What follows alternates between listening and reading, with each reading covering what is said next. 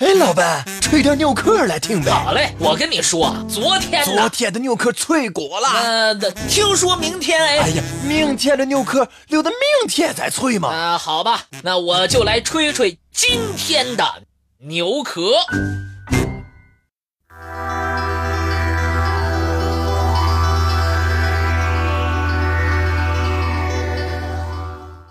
球状闪电。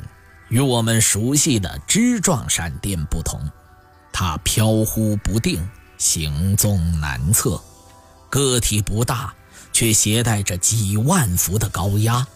一旦发生爆炸，不仅对建筑、电气设施有损害，对人畜的生命安全也有极大威胁。它使人类大伤脑筋，却又束手无策。球状闪电属于闪电当中的一种，俗名滚地雷，呈球状，个体不大，直径只有十厘米到二十厘米，持续时间也不长，从出现到消失，持续的时间一般也就几秒钟，但是，一旦发生爆炸，就会给周围的建筑或者人畜带来很大的伤害。所以，了解和认识球状闪电对人类生活十分有益。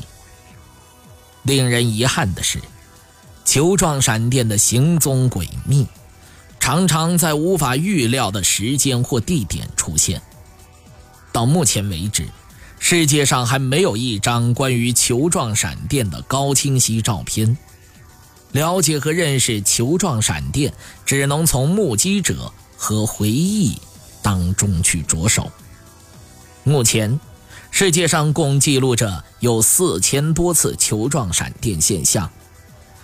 先让我们来了解一些来自国外的奇异球状闪电事件。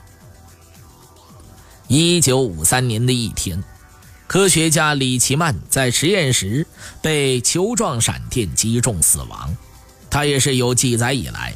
第一个因为球状闪电失去生命的科学家，当时他正在实验室里重复富兰克林的风筝实验，丝毫没有注意到一个拳头般大小的淡蓝色火球正沿着避雷针进入实验室内。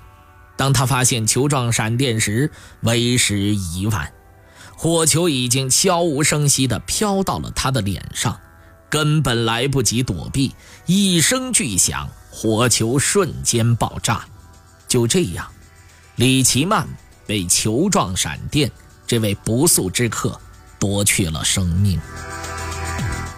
三年后，也就是一九五六年，在苏联的一个集体农庄内，两个孩子也曾经和球状闪电遭遇。那天正在下雨，两个孩子没带雨具，只好躲在牛棚里。这时，从房前的白杨树下滚上了一个橙黄色的火球。当火球滚到他们脚下时，一个孩子可能觉得好玩，就踢了他一脚，火球由此发生了爆炸。牛棚里的十一只奶牛被炸死。万幸的是，两个孩子虽然被震倒，但却没有受伤。一个直径一般只有十厘米到二十厘米的小火球，会毫不留情地夺走人畜的生命，摧毁建筑物。它所携带的能量究竟有多大呢？据目击者声称，一次他曾经看到过一个球形闪电，瞬间是一个盛有七吨的大水锅顷刻间沸腾。而这样一个携带着巨大能量，并对人类有潜在巨大伤害的火球，有时候却又像顽皮的孩子。它的出现，好像只是为了吓唬人们，制造一个恶作剧。俄罗斯一名教师回忆说，一个球形闪电曾经在他头上来回跳动不下二十次，然后悄悄消失了。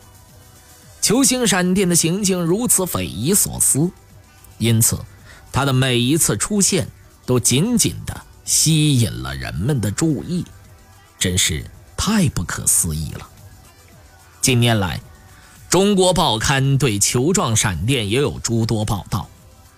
二零零四年的夏天，一个傍晚，浙江省一家农户的庭院，那个时候正下着倾盆大雨。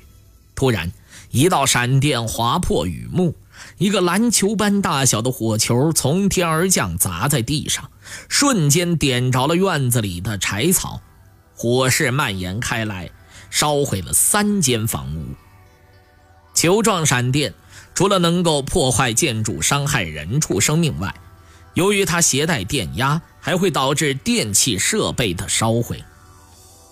二零零七年，在河南省许昌市某个家属院内，一个红色的火球从家属院西南的水塔上滚到树上，接着十几户居民家里的电视机吱吱作响，然后就没了图像。维修人员检查之后。发现主要零件都被烧毁了，维修难度相当于组装一台新的电视机。球形闪电具有破坏力，能损毁建筑，造成人畜伤亡。它对人类的生产和生活有着巨大的威胁。那么，神秘的球状闪电究竟是由什么形成的呢？目前主要有两种解释。一种理论认为，土壤被闪电袭击之后，会向大气释放含有硅的纳米微粒。来自雷电袭击的能量以化学能的形式存储在这些纳米微粒中。当到达一定高温时，这些微粒就会氧化并释放能量。另外一个理论认为，被闪电电离的气体和水蒸气结合成一个高温的等离子球体。外边包着冷的等离子外壳，这两种理论并不能解释所有的球状闪电现象。